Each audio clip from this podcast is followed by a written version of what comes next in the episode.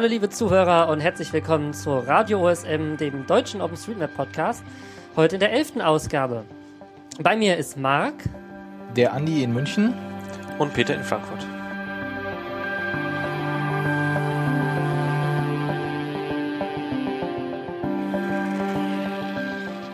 Wir begrüßen unsere Hörer und möchten euch heute etwas erzählen zum Thema GoMap, dem neuen schicken Editor fürs iPhone, unsere ersten Erfahrungen und Berichte. Dann erzählen wir euch was über JavaScript-Editoren, ganz konkret über den neuen ID-Editor. Das wird der Andi übernehmen. Ich möchte euch dann noch was über meine Erfahrungen mit dem ÖPNV-Mapping, mit dem Eintragen von Busrouten äh, erzählen. Und ganz zum Schluss wollen wir uns nochmal über 3D und OpenStreetMap unterhalten. Und damit würde ich sagen, gebe ich den äh, Staffelstab dem Marc in die Hand und sag, Marc, erzähl uns mal was über den Editor, über den GoMap. Ja, der Editor. Ähm, richtig äh, aufmerksam geworden bin ich vor zwei Wochen, glaube ich, oder so. Ähm, dann poppt der auch auf und äh, ich normalerweise probiere ich jeden neuen Editor mal kurz aus. Und da hat er mich schon direkt positiv überrascht. Ähm, es ist ein Editor für iOS-Geräte. Ich habe ihn jetzt getestet auf dem iPhone, auf dem 5er iPhone. Ähm, so beim nach dem ersten Aufmachen sieht man äh, Gebäude, also je nachdem, wo man ist, halt Gebäude, Straßen sind farbig. Darunter als äh, Layer Bing Maps, also die Bing äh, Kart, äh, Luftbilder. Ja, und äh, was kann man damit machen? Kann man aber einstellen, oder? Kann man auch einstellen, ja. Kann man auch ausstellen vor allem. Kann man auch. Ja. Ähm, was kann man damit machen? Es ist also erstmal kann man äh, POIs setzen. Ich habe den jetzt mal vor mir, äh, ich habe den jetzt gestartet. Ähm, ja, äh, es äh, scheint so ein grüner Punkt mit einem Fragezeichen und darunter ganz nett schon äh, New Object und mit einem kleinen Kreuz. Und wenn man darauf drückt, kann man den äh, Punkt versetzen, den POI sozusagen.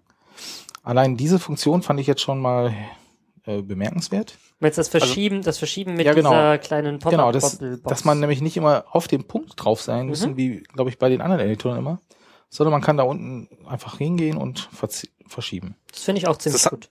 Das heißt, man verdeckt dann nicht gerade das Objekt, äh, das man verschiebt mit seinem Finger, weil man draufdrückt, sondern hat da eben Abstand und sieht dann wo auch, wo es landet. Genau. Ja, und dann äh, rechts daneben ist so ein kleiner blauer Kreis mit einem äh, Größerzeichen drin. Und da kommt man zu den äh, Tagging-Infos. Also man erstmal sieht man ähm, All Tags. Da sieht, äh, kann man halt eingeben alle neuen Tags. Nee, nee, Common Tags. All Tags. Also er zeigt immer das an, wo du das letzte Mal ah, okay, drin warst. gut, ja. Ähm, also eine Oberfläche, wo man neue Tags eingeben kann. Äh, völlig frei. Ähm, daneben gibt's einen Common Tags. Das ist wohl eher eine Seite, da sind so ein paar Kategorien aufgeführt. Also ich, ich sehe jetzt hier Basic, Extras, Adresses. Ähm, gibt's nur auf Englisch bislang, ne? Gibt's nur auf also Englisch. Ich habe ein deutsches iOS und trotzdem zeigt er mir alles auf Englisch an. Ja. Ähm, ja. Da muss ich sagen, das hat mir wiederum nicht ganz so gut gefallen. Weil da, da finde ich die Sache mit so Pre-Styles, mit irgendwelchen vorgefertigten Sachen schon angenehmer. Ja, es ist ja so eine Art Template, aber es ist halt allgemein gemacht und ist für jeden jedes Ding gleich. Genau. Es ist sogar für Notes und Ways gleich. Also wenn ich einen Way anklicke, dann schlägt er mir vor, hier Cuisine Burger und so dran zu hängen. Das der total sinnlos ist. Naja, wenn es eine Fläche ist, dann nicht. Ja, bei, bei, einem, bei einem, also das Ding hat ja schon einen Highway-Tag. Da steht ja dran, Highway Residential. Ja, genau. Spätestens, also wenn ich was ausgewählt habe, ein Building, dann sollte er doch so schlau sein, um mir noch sinnvolle Tags, äh, Vorschläge machen. Genau. Also ich würde sagen, die, also der Einstieg ist, den finde ich super. Ähm, Vor allem die GUI und die Oberfläche ist prima. Also so genau, die ist super schnell. So, das ist so, glaube ich, das schnellste, was ich bisher gesehen habe. Ähm, ja, die zweite Seite des Tagging, da könnte man noch mal, das, da ist noch Potenzial nach oben. Also es wäre vor allem interessant, wenn da auch die Presets, die sind da sind, ich weiß nicht, wie weit man dann diese äh, Tagging Presets von JOSM nutzen kann, die da als XML verfügbar sind, ähm, mit einbauen könnte.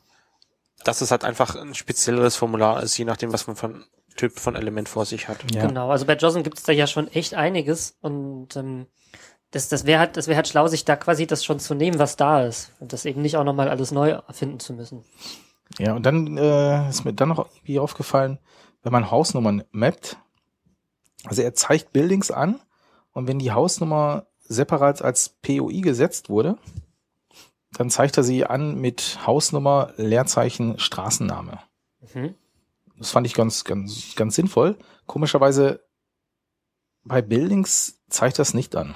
Also was ich ganz cool finde, ist, dass er auch, auch POIs ähm, mit klarkommt, die als Gebäude, also die als, als Area erfasst sind. Also zumindest, das kann ich gerade gar nicht an einem Beispiel bestätigen, aber ich, zumindest hatte ich das so verstanden. Und das fand ich wiederum ziemlich cool, weil das, da versagen die meisten mobilen Editoren drin. Ja, also sagen wir so, ich, ich würde mir gerne fürs Hausnummer taggen. So einen Modus, wo, wo ich sehen kann, ob ein Building eine Hausnummer hat oder nicht. Ich denke, es ist halt wieder das Problem, dass es keine klaren oder mehrere Regeln gibt, wie man den Hausnummern jetzt einträgt. Ja, gut, die zwei würde ich jetzt mal vorschlagen, könnte man ja mal implementieren. Also du meinst, äh, oder was fehlt dir konkret, wenn man Hausnummer aufs Gebäude, auf Nein, die Area einträgt, wenn, wenn, dann sieht man es nicht. genau, dann sieht man es nicht. Mhm. Also was, was noch kommt, da kommen soll, sind wohl Multipolygone. Wir haben bei uns in der Straße äh, so ein Gebäude, also auf der Arbeit so ein Gebäude, das hat in der Mitte einen Innenhof und das ist halt als Multipolygon getaggt. Und das sieht man halt nicht. Das ist halt einfach nur ein, ein Klotz. Aber das kann ich verstehen, dass man das eher erstmal nach hinten schiebt, weil die Multipolygone sind nicht ganz einfach. Ja, was dem vielleicht auch noch fehlt, ist ein Flatter-Button oder so. Richtig. ähm, also als, als äh, unter den Credits steht als als äh, Autor Bryce Coxwell drin. Und wenn man den Namen mal googelt, dann könnte es sein, dass das jemand ist, der gar nicht so unbekannt ist. Nämlich einer der, ähm, der Entwickler, die damals bei SysInternals für die Windows-Leute, die das kennen, gearbeitet haben und die mittlerweile bei Microsoft gelandet sind. Und wenn, wenn der das ist, dann wäre das interessant, sagt aber auch nichts weiter, aber flattern würden wir ihn trotzdem gerne. Es gibt dann noch so eine Sache, die ich vermisse an dem Editor. Das ist eigentlich so ein Standard-Feature, das ich erstmal ausprobiere. Und zwar, wenn ich ein Gebäude einzeichne, dann suche ich zuallererst mal den Rectify-Knopf. Also mach mir das eckig. Und das äh, fehlt auch. Also du meinst 90 Grad Winkel. Genau, genau. Was anderes, was mir noch aufgefallen ist, wenn man rein und raus zoomt, dann äh, generalisiert er ein bisschen, also schmeißt zum Beispiel Gebäude raus oder sowas. Und das macht er schon teilweise ein bisschen zu früh. Also wenn ich jetzt zum Beispiel auf so einer gewissen Zoomstufe hin und her scrolle, dann verschwinden die Fußwege und fünf Meter weiter tauchen sie wieder auf und das ist irgendwie seltsam, aber Mhm. ja, dafür ist es schnell. Ja, Weiß jemand, ob das auch auf einem alten iPhone läuft? Vielleicht hat er da besonders Rücksicht drauf genommen. Ah, Ja, doch, steht sogar, läuft, ja. nee, steht im, im, im iTunes steht kompatibel mit iPhone 3GS. Und wenn man das noch mit unterstützen will, dann muss man wohl ein bisschen Rücksicht nehmen. Mhm. Vielleicht. aber insgesamt würde ich sagen, schöner Editor. Ja, echt toll. Ist auf jeden Fall besser, als was es vorher gab. Ja. Gut. Was gibt's denn noch an Editoren? Ja, ganz vieles. Ähm, zum einen, wir werden jetzt genau auf einen auf JavaScript OpenStreetMap Editoren eingehen. Also das, was man sozusagen im Browser direkt ja, programmiert, sagen wir es mal so. Ähm, da gab es verschiedene Ansätze. Es gab da als Überblick sozusagen einmal eigentlich mehr als für Programmierer gedacht. Bei letzten Foskes auch einen Vortrag dazu, ähm, der das irgendwie direkt aus JSON-Code ableiten wollte in JavaScript. Mit diesem Ähm, GWT, ne? Dieses Google Genau, äh. Quit, Quit nennt, spricht man Quit. das aus. Ja. Ähm, genau. Das ist aber jetzt nicht gewollt, sondern ähm, das ist jetzt, was jetzt stark gefeatured wird von äh, ja, der Communication Working Group oder wem auch immer, ist aber auch relativ nett geworden, ist ein Editor namens ID, also I und D, kleines I, äh, den Richard Fairlast wohl angefangen hat und bei dem wohl auch äh, im Nachhinein jetzt äh, Geld von diesen Knight Foundation mit reingeflossen ist. Wir berichteten, dass da Und ähm, wohl Geld äh, gespendet wurde für, oder naja, bereitgestellt wurde für OpenStreetMap. ähm, du meintest vorhin, die haben vor allem einen Designer mal draufgesetzt, der ein schönes UI gemacht hat. Ja, also so hatte ich das verstanden, dass da wohl schon mal was da war und dann haben sie ähm, Wie, heißt die Firma, die dahinter steht? Mapbox? Mapbox. Mapbox, genau. Da wohl ein paar Leute angeheuert, die immer mal dran gehen. Von dem Geld, das die Night, das aus der Night Foundation gefallen ist. Und die haben wohl vor allem ähm, erstmal äh, das hübsch gemacht. Ja, So bemerkenswert finde ich dann noch die äh, Lizenz, worunter das steht. Das ist doch diese Do What You Fuck You Want to Public License. Also Die mach damit, was du willst. Genau. Ähm, ansonsten von Benutzung her ähm, ist es momentan eine 00 Alpha, wird aber trotzdem auch auf dem Telefon schon äh, nett angezeigt, ähm, aber funktioniert da halt nicht wirklich. Also man kann die einzelnen Punkte da noch nicht anklicken. Also sagen wir Aber so, ähm, im, ja, im Browser auf einem normalen Rechner funktioniert das sehr gut. Du kannst ja auch schon live damit editieren. Also man muss unten den, den, den Live-Knopf finden, der witzigerweise Def heißt. Es ist halt so ein Umschaltknopf. Und äh, dann kann man das Genau. auch, also ich habe es auch erst nicht gefunden. Ja, Wobei das ist auch ein kleiner Schutz, ne? ja Gegen irgendwelche Leute, die wahrscheinlich. Ja, noch. Da, sie sind sich halt noch nicht so sicher, dass das Teil nicht irgendwas Böses macht. Und da haben sie auch recht mit. Ja. Ich mal. Und- Also ich habe mich halt gewundert, als ich irgendwie in meine Gegend gefahren bin und dann äh, festgestellt habe, hm, da sind ja gar keine Daten, bis sie mir dann erklärt hat, hey, da unten ist so ein Knopf, wo man umschalten kann. Ui, jetzt habe ich aber mal, jetzt habe ich mal rausgezogen, dass man mal so ein, ein ganzes Viertel sieht und habe mal auf Live umgeschaltet und jetzt crasht er mir gerade den Chrome.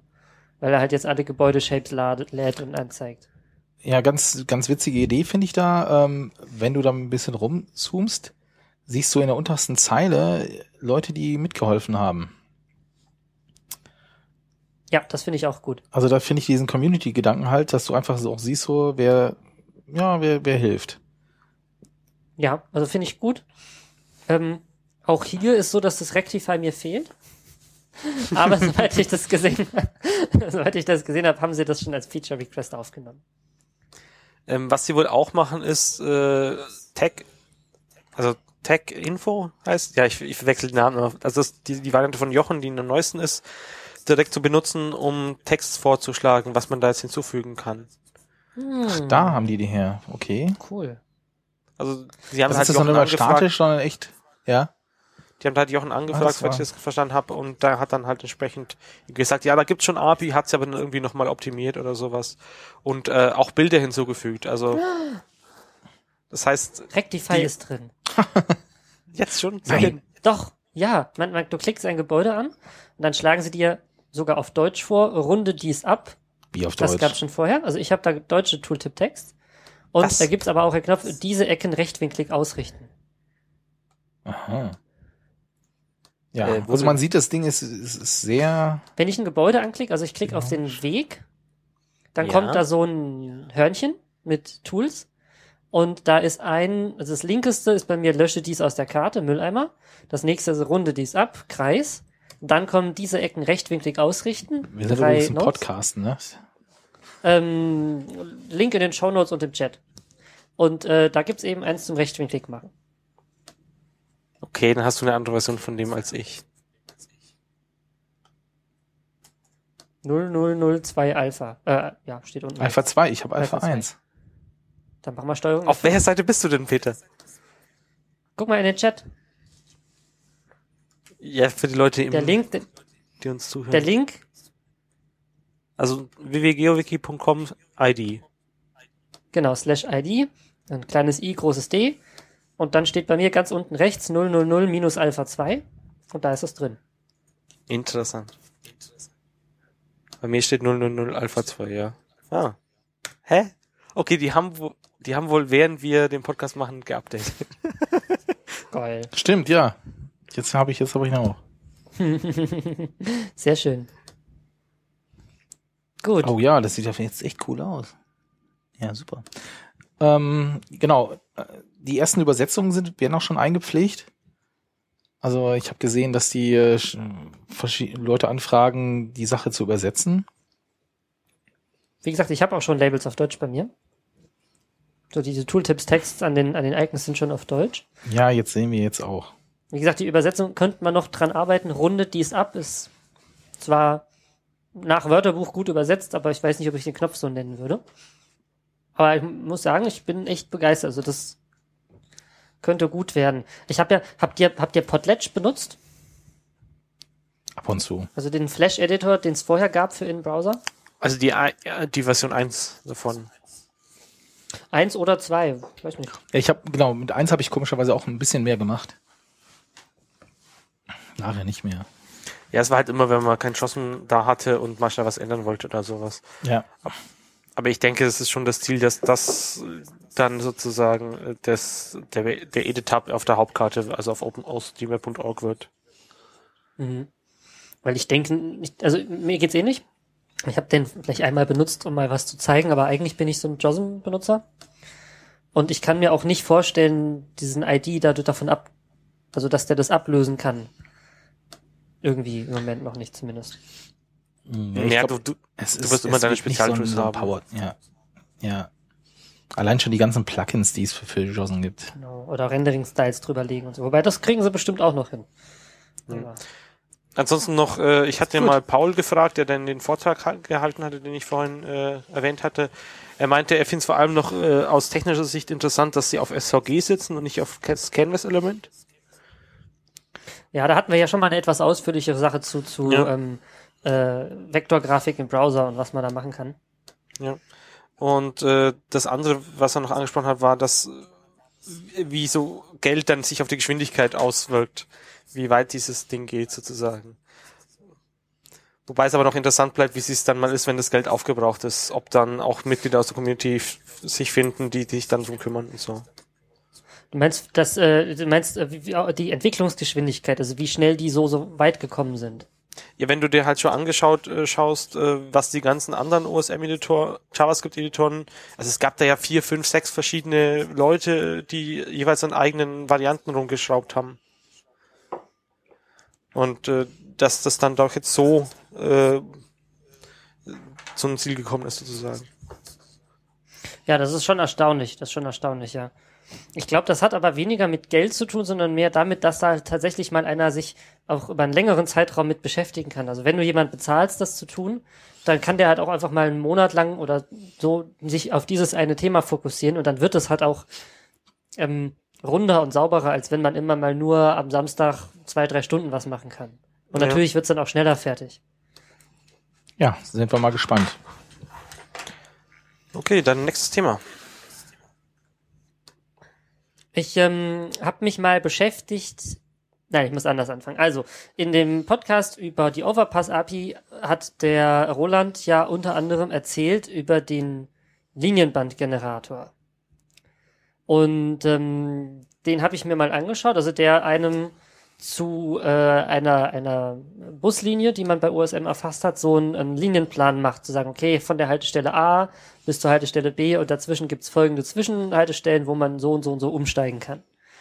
Und da habe ich mal meine Haus- und Hoflinie, sage ich mal, also das, was bei mir direkt vor der Haustür vorbeifährt, mal ähm, eingetippt und da fehlte die Hälfte. Das waren nur so eine Handvoll Haltestellen drin. Und dann habe ich mir erstmal angeschaut, okay, warum ist das so? Also was fehlt dort? Und was mir dabei aufgefallen ist, dass die ganzen Haltestellen zwar eingetragen sind oder waren, aber nach dem alten Schema. Also es gab da so ein ähm, ÖPNV-Schema, das nannte sich äh, Oxoma nach dem Benutzer, der das damals wohl erfunden oder vorgeschlagen hat. Und ähm, das war wohl eine ganze Weile sehr äh, populär und ist dann aber im April 2011 durch ein neues Schema abgelöst worden. Und der Linienbandgenerator äh, bei der Overpass API, der benutzt äh, das neue Schema oder versteht nur das neue Schema. Also das Public Und, Transport ähm, Schema. Genau, das ist hier noch, das ist in den, Pro in den Proposed Features drin. Aber es ist auch, wenn ich das richtig sehe, schon verschoben worden oder kopiert worden in den Hauptnamensraum. Und es existieren aber im Moment noch beide Seiten dazu. Ja. Ähm, beim, beim Recherchieren habe ich dann auch gesehen, dass es auf der Foskis-Konferenz 2011 dazu einen Talk gab, wo das vorgestellt wurde. Ähm, ja, und dann habe ich mir einfach mal äh, diese Linie vorgenommen und habe die umgestellt auf das neue Schema oder versucht umzustellen. Und ähm, da dieser Linienbandgenerator super aktuell ist, also man kann halt den Kram hochladen und da drauf gehen und nach 10 Sekunden F5 drücken und dann sind die Updates da schon drin oder so nach einer halben Minute spätestens sind die da drin. Da hat es auch ganz gut funktioniert. Und ich habe es jetzt halt so alles gemappt und eingetragen, dass es dort gut ausschaut. Das Problem ist, dass soweit ich das sehe, es sonst relativ wenig Tools gibt, die einem dieses ÖPNV überhaupt anzeigen. Also es gibt ja diese ÖPNV-Karte auf äh, ÖPNVkarte.de, aber da ist ein bisschen, also mir zumindest unklar, wie aktuell das ist. Und also ich glaube inzwischen wieder aktuell. Also die hat ja mal Aussetzer. Oder meinst du jetzt wirklich, äh, ob die Minuten, Stunden oder Tage hinterherhängt? Ja, also Stunden sind es auf gar keinen Fall, eher Tage. Und da weiß ich halt auch nicht so richtig, wie viele Tage. Und das ist, wenn man das gerade so am Mappen ist, auch ein bisschen blöd, weil man ist jetzt von der OpenStreetMap-Karte gewohnt, dass das ähm, eigentlich quasi sofort updatet. So zehn Minuten. Und Overpass-API Linienbandgenerator ist da auch ziemlich flott. Aber ähm, die ÖPNV-Karte braucht da halt ein bisschen länger. Das heißt, die ist so als Verifikationstool, ob das, was ich gerade gemappt habe, auch gut ist, ist die nicht so richtig geeignet. Ja, und dann hatte ich noch ein Problem, und zwar ähm, habe ich mir mal angeschaut, welche Alternativrouten es bei dieser Linie gibt. Also die fährt nicht nur von A nach B, sondern die hat ziemlich viele Zwischenstationen und vor allem sind die je nach Zeit unabhängig. Also der Bus, der um 6 Uhr abfährt, hält an anderen Haltestellen als der, der um 6.50 Uhr abfährt und dann um 8 Uhr fährt wieder einer, der hat nochmal andere Haltestellen. Und nach dem neuen Schema soll, soweit ich das gesehen habe, sollen diese Alternativrouten alle als einzelne Relationen erfasst werden. Was ja auch irgendwie sinnig ist, aber halt auch verdammt viel Arbeit. Und deswegen habe ich das nicht gemacht, sondern nur eine, also bisher nicht gemacht, sondern nur eine eingetragen. Wahrscheinlich die längste, oder? Ähm, die, von der ich wusste, also die ich kenne, wo ich sage, okay, durch den und den und den Ort fährt es immer durch, wenn ich da lang fahre. Ähm, es, wie gesagt, es gibt da tatsächlich auch so Routen, Alternativrouten, die einen Ort anfahren und die andere Alternativroute fährt halt einen anderen Ort an. Mhm. Also wirklich komplett andere Haltestellen. Ja, und die Rückwärtsroute, also zurück, soll auch getrennt eingetragen werden. Das habe ich bisher auch nicht gemacht. Und dann gibt's noch Spezialrouten für Samstag und Sonntag und Feiertage und für Weihnachten und dann werden auch nicht alle angefahren und ach, ist, ähm, nicht ganz, nicht ganz wenig. So, davon wollte ich euch mal berichten und euch mal fragen, ob ähm, ihr damit schon Berührungen hattet. Also bisher war es bei mir das immer, also ich hab's nicht verstanden, es war mir zu kompliziert und hab's dann einfach sein lassen. Ging mir genauso, bis wir vor einigen Monaten mal eine Diskussion hatten bei uns äh, lokal äh, über die U-Bahn oder Stadtbahn, wie sie bei uns heißt. Und daraufhin haben wir mal beschlossen, weil wir haben einen Mapper, der sich sehr gut auskennt, der hat nämlich das komplette Busnetz bei uns gemappt. Ähm, und der hat uns mal am Wochenende erklärt und uns in die Geheimnisse der Schematas des Taggens da eingeweiht. Und äh, jetzt fangen wir so an und wollen langsam die verschiedenen U-Bahn-Linien äh, taggen, also mit mehreren Leuten. Ich glaube, das ist auch ein Job für mehrere Leute. Ja, also definitiv, wenn du nämlich einmal eine Plattform gemacht hast, vollständig, ähm, das ist schon eine Arbeit, das ist schon Arbeit. Ja. Also mit Plattform vollständig meinst du es wirklich Bahnsteig, einzeln eintragen und so genau, weiter? Genau, also mit Halteposition, also Stoppposition und äh, den Aufzug da drin und die Wege und Eingänge und der Übergang zu den Buslinien ja, und so weiter. Das ist ja nochmal was anderes als alles, äh, die Relationen und so weiter dazu zu packen.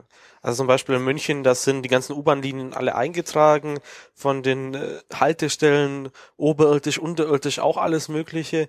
Aber dass die Relationen so da sind, das weiß ich jetzt gar nicht. das, das ist so aber wichtig. Also gerade zum Beispiel in, ähm, in, bei dem Bahnhof, wo ich da ähm, das auch ähm, gemappt habe, ist es halt so, dass man von den einen, von der einen Bushaltestelle muss man halt über die Straße und ähm, naja, das ist dann halt ist eine Treppenstufe dazwischen, geht's dann irgendwie hoch und wenn du da als, was weiß ich, als Rollstuhlfahrer zum Beispiel herkommst, wenn man mal an die Wheelmap denkt, kommst du halt von der und der Bushaltestelle nicht ins Bahnhofsgebäude, weil, ja, gibt's halt keinen Weg oder so. Vielleicht gibt's auch einen Weg, irgendwo noch eine Rampe hinten, aber die müsste man dann halt auch mappen. Und gerade wenn du so mehrere Ebenen hast auf einem Bahnhof, ist es natürlich wichtig, auch die, die Aufzüge und sowas einzutragen, damit da ein Reisender auch weiß, wie er dann da hinkommt. Ja, wobei das da dann auch ganz schnell brauchst du verschiedene Stockwerke und so weiter. Und dann kommt die normale Kartendarstellung schon ein bisschen an ihre Grenzen. Ja, das hatten wir zum Glück dann nicht. Also, wobei die großen haben wir noch nicht. Also den großen Knotenpunkt, der steht noch da. Ja gut, das ist jetzt, ist jetzt auch keine besonders große Linie, also groß schon von der Menge der Haltestellen, aber nicht von der Menge an Personen, die da transportiert werden. Ja, ich, ich denke, Buslinien und äh, all dieses andere Zeug ist alles, äh, ist, also Buslinien und U-Bahn, Straßenbahnen und so weiter, ist, ist nochmal was eigenes. Ich denke, Buslinien können komplexer sein, als einfach weil sie auf das normale Straßennetz Mhm. äh, zurückgreifen und da eben diese viele Varianten haben können. Ja, bei U-Bahn sehe ich aber halt die Schwierigkeit zu sagen, okay, wo läuft die denn lang? Also man sieht sie ja nicht. Du siehst ja, hier kommt sie raus und da kommt sie raus, aber du siehst halt nicht, wo sie unterwegs mal äh, Halt macht. Also das hat sich jetzt nicht so als Problem ergeben. Man Das habe ich jetzt halt, auch noch nicht so gemerkt. Also die stehen, liegen bei uns schon fest. Wisst ihr, wo die Und- herkommen? Ob die importiert wurden oder? Also, das, also das weiß ich nicht, keine Ahnung. also wenn man halt täglich mit dem Ding fährt, weiß man halt, wo sie unterirdisch rumläuft, weil man ständig irgendwelche Pläne sieht und Hm. zeichnet es dann aus dem Kopf ab oder so. Aber ja, Weil das ist natürlich auch ganz äh, interessant für, was weiß ich, wenn man eine Wohnung sucht, zu wissen, okay, läuft da eine U-Bahn drunter durch und habe ich alle zehn Minuten äh, Klirren im, im, im Schrank, wenn die Gläser wackeln oder ähm, ja, also könnte zumindest auch ein Entscheidungskriterium sein. Ja, eigentlich möchtest du doch, also normalerweise sind U-Bahn in Deutschland doch so gebaut, dass es nicht so Klirren hast, oder? Weiß ich nicht. Ich Da äh, möchtest wohne ja nicht eigentlich- über einer. Und du möchtest eigentlich möglichst nah an der U-Bahn wohnen, damit du, wenn du die U-Bahn nutzt, damit du nicht nochmal irgendwie 10, 20, okay, 20 Minuten ist ein bisschen extrem, aber äh, 15 Minuten zur U-Bahn laufen musst oder so. Gut, aber das ist ja wie eine Autobahn. Nah dran, aber nicht direkt daneben wohnen. Oder? ich, also ich, da müsste man sich mal mit Leuten unterhalten, die unter U-Bahn, äh, über U-Bahn-Gleisen wohnen oder so. Aber meistens laufen die eh in der Straße und nicht unter Häusern, doch, soweit ich das weiß, aber Also, was ich mir wünsche, sind noch mehr ÖPNV-Tools, die mir das anzeigen und die auch super aktuell sind. Das muss ich mal so jetzt nochmal als, als Du prangerst es an, dass es fehlt. ja, naja, ja, ja, genau. Oder eben da ist, aber ni- nicht schnell genug updated. Weil so gerade, ich habe was eingetragen, ich will sehen, ob das richtig war. Da das war nur der Liniengenerator, der das zeitnah gemacht hat. der hat das wirklich super schnell gemacht. Die ÖPNV-Karte weißt du nicht, wie, wie oft sie aktualisiert wird und so weiter. Also ich habe beim Mappen halt drauf geguckt und Sachen hochgeladen und geguckt, ob sich das aktualisiert und das hat's halt nicht. Und ähm, jetzt, wo ich drauf gucke, glaube ich auch, dass das immer noch nicht das oder der Stand ist, den ich da eingemalt hatte ursprünglich. Aber ich weiß es halt auch nicht. Also wie gesagt, wenn es sofort sich aktualisiert, dann würde ich es ja sehen oder beinahe sofort. Und alles, was dann länger als vielleicht eine, eine Stunde oder so ist, da bin ich dann schon wieder was anderes am machen. Und dann ist es auch schon wieder fast uninteressant als Werkzeug beim Mappen. Obwohl die super hübsch ist, muss man mal dazu sagen. Also die ist toll. Aber halt nicht zum Mappen. Zum Prüfen, ob man das richtig eingetragen hat, geeignet. Ähm, Andi, du wolltest noch was über 3D loswerden. Ja, genau. Also Anlass konkret ist, dass es jetzt diese, es gibt dieses Tool, also eigentlich den Converter OSM to World, mit dem man .osm-Dateien, also das klassische OSM-XML, wie man es auch mit JOSM oder so runterlädt, in 3D-Modelle umwandeln kann. Also er schaut sich das dann halt an, äh, versucht das zu interpretieren, die Tags, die da drin sind, und äh, exportiert es dann wieder in verschiedene andere Formate, die halt in 3D-Welt so normal sind. Also jetzt nicht irgendwie semantisches Zeug, sondern halt einfach nur 3D-Modelle. Und die haben jetzt auch seit längerem schon so eine Webkarte davon, wo sie einfach äh, vorrendern und dann Kacheln sozusagen äh, bereitstellen, durch die man dann ja browsen kann und die ist jetzt deutschlandweit. Die ist auch ziemlich cool. Man kann dann sogar drehen und kann sagen, ich hätte gerne eine andere Seite. Genau, also im 90-Grad-Winkel hast ist halt so ein angepasstes Open Layers, ähm, hast auch so ein Suchfeld oben, wo du dein deine Stadt oder sonst irgendwas eingeben kannst. Dann springt der da hin und dann siehst du zum Beispiel jetzt bei München, dass das fast komplett flach ist. Hm. Also er geht, wenn kein wenn kein Hightech benutzt ist an den Gebäuden, dann geht er halt von so einer Grundhöhe aus und äh, das ist halt alles schön flach. Und einzelne Dinge wie zum Beispiel jetzt die Frauenkirche oder sowas oder der Ratho, der irgend so ein Turm, von einer Kirche, die direkt am äh, Marienplatz ist, ist auch gedeckt und die, die ragen halt dann so raus. Versuch das gerade mal zu finden. Ähm, den, den, die, die, ja genau, also wenn man, wenn man hier München sich anschaut, das ist wirklich so eine, eine Ebene. Und du sagtest, was, äh, was sagtest du? Ah, da drüben, da sind Gebäude. In der Mitte ist mal eine Kirche getaggt und da rechts ist mal so ein Hochhaus anscheinend eingetragen als ähm, Modell. Ja. Also was muss ich denn tun, wenn ich mein Gebäude da ähm, hübsch haben möchte? Also du hängst an das Gebäude die Höhe und die Stockwerke. Ähm, du kannst dann sogar noch äh, die Dachform machen. Also alles, was du hier siehst, ist, sind jetzt kommt direkt aus den USM-Daten. Da ist es nicht noch irgendwie ein externes USM, äh, externes 3D-Modell mit eingebunden. Also für Packstationen jetzt oder sowas schon, aber es ist nicht für Gebäude, die dann jedes Polygon irgendwie noch manuell so hindrehen, sondern das ist direkt alles aus den OSM-Daten rausgemacht. Mhm. Und da hat man sich mal, also es gab da verschiedene äh, Ideen, wie man sowas am besten taggt. Und da hat man sich dann letztes Jahr mal getroffen und dann eine gemeinsam eine sich auf was geeinigt und das auf eine Wiki-Seite geschrieben. Und diese Wiki-Seite heißt Simple 3D Buildings. Also im Wiki, im OpenStreetMap.org Wiki, äh, Simple 3D Buildings suchen. Genau, oder direkt eingeben. Ähm, und da steht dann eben das, das, wie man das am besten taggt. Da gefunden, ja. Ist es auch geplant, dass da noch eine allgemeine Übersichtsseite gemacht wird? Weil natürlich kann mich dem nicht alles, alles taggen, aber ich denke, so 60 bis 90 Prozent sollten damit schon gehen. Mhm. Ja, und halt im Zweifelsfall einfach nur mal die Höhe dran, dran packen. Genau, und jetzt ist halt die Frage, woher kommt man die Höhe denn eigentlich her? Ähm, es gibt natürlich auch Datenquellen, in denen was, sowas drinsteht, konkret äh, zum Beispiel Bebauungspläne, die ich bei München zum Beispiel gefunden habe. Da müssen wir halt das vielleicht mit der Stadt abklären, wie weit man sowas übernehmen kann oder nicht. Da ist halt dann eingetragen, okay, äh, hier darfst du maximal so hoch bauen und äh, hier darfst du maximal drei Stockwerke haben bei den älteren Plänen und dann kannst du halt so ein bisschen das, ohne da vor Ort hinzugehen, das die Höhe da erraten, wenn sie denn bis an die Grenze gebaut haben. Aber besser als gar nichts ist es allemal.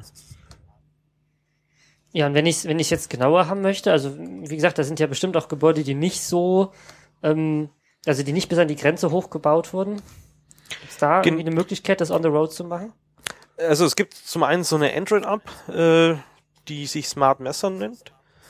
Das heißt, dann nimmst du dann dein Telefon mit der Kamera und in Kombination mit dem Lagesensor äh, kriegst du dann halt eine Höhe.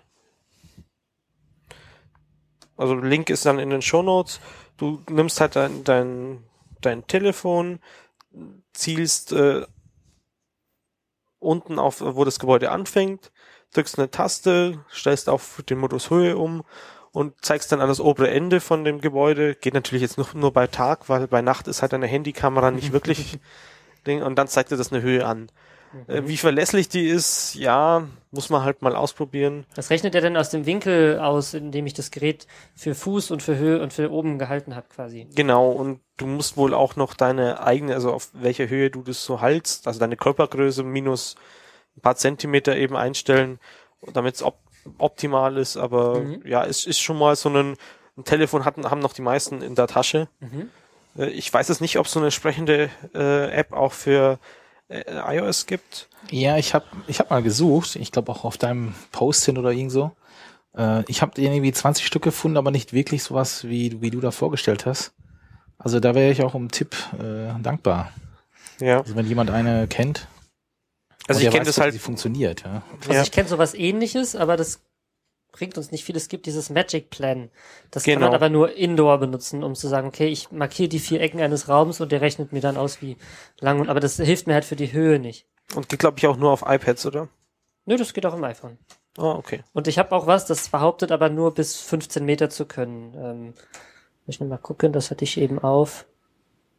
Weil 15 Meter ist schon. Das reicht für die normalen fünfstöckigen Gebäude ja, dann genau, schon. Genau, Smart Ruler bis zu 15 Metern genau. Und es scheint wohl genau dasselbe fürs iPhone zu machen. Mhm. Ansonsten gibt's natürlich auch noch so Laserabstandsmesser, die kriegt man ab 100 Euro oder sowas, äh, die dann einfach... Technik-Nerd. Ja, das ist halt einfach, er, er schickt halt einen Laserstrahl raus, der dann wieder reflektiert wird und über die Zeit misst er halt dann, wie weit es weg ist. Und da kannst du halt dann auch Trigonometrie teilweise auch direkt in den Geräten machen, also einfach Dreieckszeug. Du misst halt, wie lang ist das Gebäude von mir weg, äh, wie lang geht's darauf und dann kannst du halt die Höhe davon ausrechnen. Hast du äh, sowas schon mal benutzt? Also ich habe, du meinst so eine App oder so ein Messgerät? Nee, das ist so ein Lasermesser. Ja, den hat mein Vater hat sich den irgendwann mal gekauft. Äh, der hat so eine kleine ja, Firma, die auch im Baubereich so eine, mit dem kannst du halt einfach mal messen, wenn du irgendwas Mhm. auf dem Dach montieren musst oder sowas. Verstehe. Okay. Aber so eine, so eine richtige Empfehlung für den äh, geneigten Nerd, der irgendwie ähm, Gebäudehöhen im großen Stil erfassen möchte, hätten wir jetzt nicht in der Tasche. Du meinst Modellempfehlung? Ja, genau. Nee, nicht wirklich. Also, aber da muss man einfach nur ein bisschen suchen und was halt gerade verfügbar ist. Weil ich glaube, dass das jetzt da hab, in Hand habe, gibt es so in der Form schon gar nicht mehr. Hm, verstehe. So. Dann sind wir eigentlich mit dem Thementeil auch schon wieder durch. Wir können den Metateil, den wir vorhin übersprungen haben, nochmal machen. Ja, dann äh, nix wie los. Ja, wenn ich das passende Fenster auf habe. So. Ähm, ja, wir hatten gedacht, ähm, und zwar für Hörerkommentare. Da gibt's ähm, eine gewisse Software, die heißt audioboo.fm. Also Audio-Hörerkommentare. Audio-Hörerkommentare, genau. Ähm, und mit dieser Software äh, kann man äh, sich laden für so ziemlich jedes Smartphone dieser Welt. Ähm, ich hatte gerade mal die Webseite von denen auf. Also für iOS, äh, Google, Android, Windows, BlackBerry und Ovi. Ähm, also ich würde sagen jedes. Ähm, genau, und damit kann man, äh, ich glaube, bis zu 30 Sekunden ähm, einen Audio-Hörerkommentar ähm, uns zusenden. Äh, das passiert dann so, man, man muss äh, einen Hashtag quasi mitgeben. Ich habe das jetzt mal eingerichtet, äh, Radio OSM. Und wenn ihr das macht, äh, eine Frage stellt, einen Kommentar zu der Sendung ähm, mit Radio OSM, dann purzelt das bei uns rein und wir könnten in einer der nächsten Sendungen darauf eingehen. Zusammen oder mit Bindestrich, das Radio aus M? Äh, ohne Bindestrich zusammen. Okay. Ansonsten, falls ihr irgendwie bessere Wege kennt, uns Audios Zeug zuzuschicken, äh, sagt einfach Bescheid. Klar, äh, man das könnte können wir auch mal ausprobieren. technisch äh, Wave-File uns per E-Mail schicken, geht auch. Naja, ein Wave-File ist ein bisschen zu groß und wenn, dann müsstest du einen Link schicken oder sowas, aber oder, ja. Ja, versucht. Die E-Mail-Adresse findet ihr übrigens wie alle anderen Infos zu unserem Blog auch auf blog. zu unserem Podcast wollte ich sagen, auch auf blog.openstreetmap.org.de oh Gott, blog.openstreetmap.de und dann oben rechts auf Radio OSM klicken. Weil es so schön war, noch einmal blog.openstreetmap.de und dann oben rechts auf Radio OSM klicken. So, ansonsten ein anderer Nachtrag. Ähm, ich hatte ja das letzte Mal gesagt, äh, die, diese BR Stauk, also Staukhalte und wir berichteten, aber noch nicht im Podcast, anscheinend nur im äh, Blog. Und ähm, die Story dazu ist halt, dass mal so ein halbes Jahr bevor die rausgekommen ist, war da der entsprechende Mensch vom BL, der das irgendwie technisch betreut bei uns da. Das ist, weiß wohl eine, also bei uns am Stammtisch ähm, in München. Und das ist wohl eine halbe, Einen, halbe Eigenentwicklung von der IT-Abteilung vom BA oder einer der Abteilungen da. Und dann nutzen sie eben auch äh, eine OpenStreetMap-Karte, die sie nicht selber rendern, sondern in dem Fall jetzt irgendwie von Bing sich die Kacheln holen. Äh, und darauf legen sie dann eben so einen Layer, der den Verkehrsfluss in Geschwindigkeit anzeigt. Also jetzt nicht so wie bei Google Maps äh, in Rot, Grün, äh, Gelb und äh, ganz dunkelrot, sondern da ist es immer die Geschwindigkeit. Das heißt, äh, Rot ist dann 0 bis 10 Stundenkilometer, Orange 21, 40, Gelb 41, 60, äh, Grün in der hellen Variante 61, 80 und so weiter.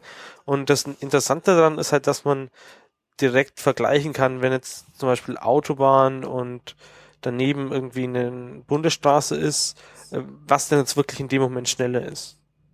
Also auch wenn Stau ist oder so. Und dann auf einer Landstraße wäre natürlich irgendwie 80 immer noch grün, aber äh, wenn normalerweise 100 ist, dann siehst du es halt da auch wirklich absolut. Okay. Ähm, das sind aber keine Staukarten im Sinne von Verkehrsfunk, TMC, sondern das sind Daten woher? Weißt du das?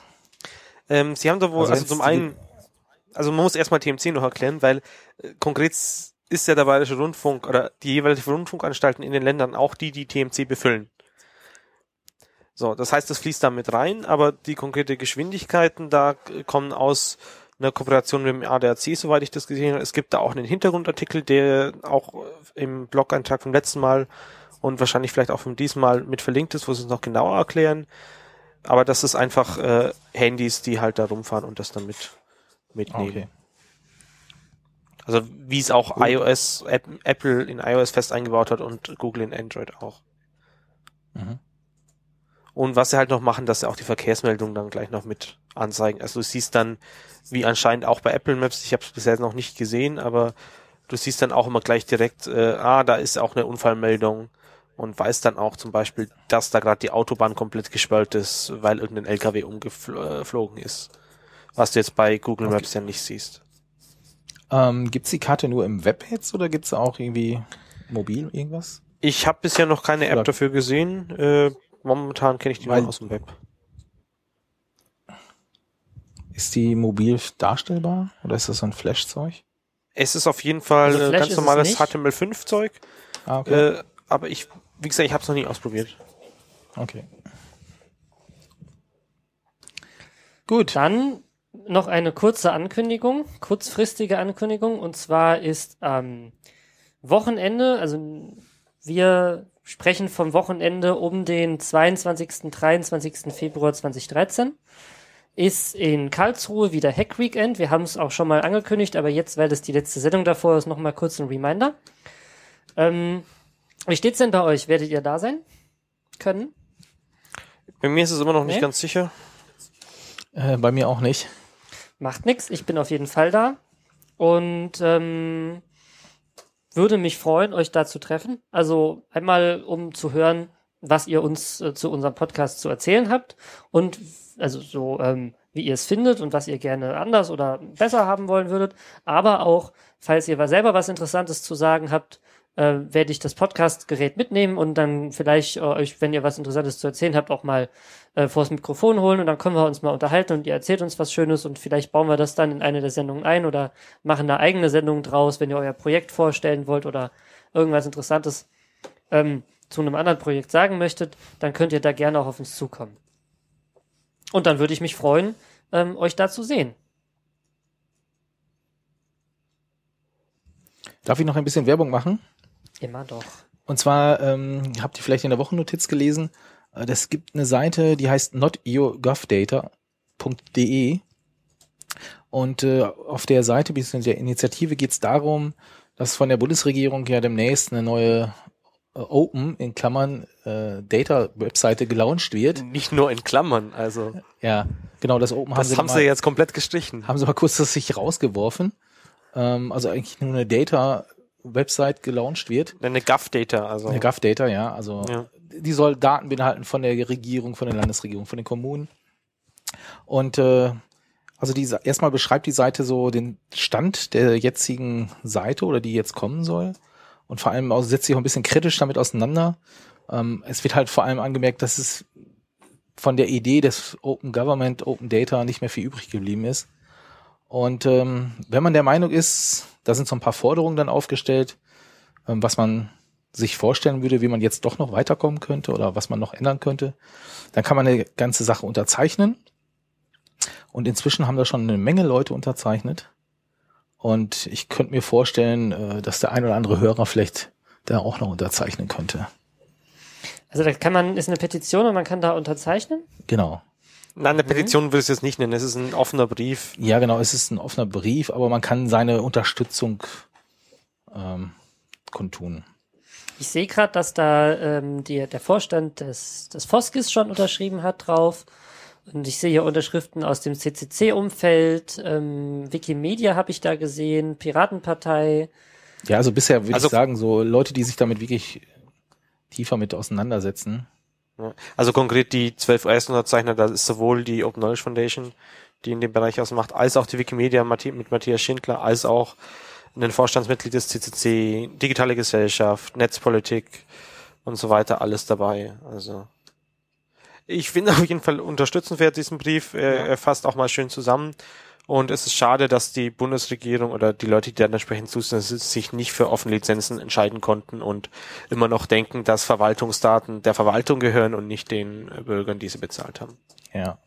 Und dann äh, auch ganz frisch ähnliche Thematik. Ich glaube, der Sven Geggos ähm, für Baden-Württemberg äh, gibt sowas ähnliches. Ähm, vielleicht werdet ihr in den nächsten Tagen, könnt ihr mal auf den Mailinglisten gucken, ähm, auch so eine Initiative oder irgendeinen offenen Brief, ähm, dass der Foskis äh, da mal aktiv wird und auch so eine ähnliche Initiative macht für Baden-Württemberg. Aber da können wir bestimmt demnächst von berichten. So, dann hätten wir noch einen kleinen, naja, Ankündigung ist es eigentlich nicht, denn es ist ja schon geschehen, aber man sollte es erwähnen. Und zwar habt ihr ja mit Sicherheit unseren Gastbeitrag zum Thema Overpass API gehört und ähm, euch mit Sicherheit auch schon mal äh, daran versucht, ein eigenes Overpass Query zu schreiben. Und das ist jetzt noch einfacher geworden, denn es gibt ein, ein super klasse Tool dafür, den sogenannten Overpass Turbo. Der es euch ermöglicht, in so einem, äh, in so einem ähm, Syntax-Highlighting-Editor, also dem, der es einem ganz besonders einfach macht, das Query zu schreiben, und in der direkt daneben liegenden Karte, wo ihr das dann sofort ausprobieren, bearbeiten, nochmal ausprobieren könnt, ähm, eure Queries zu formulieren.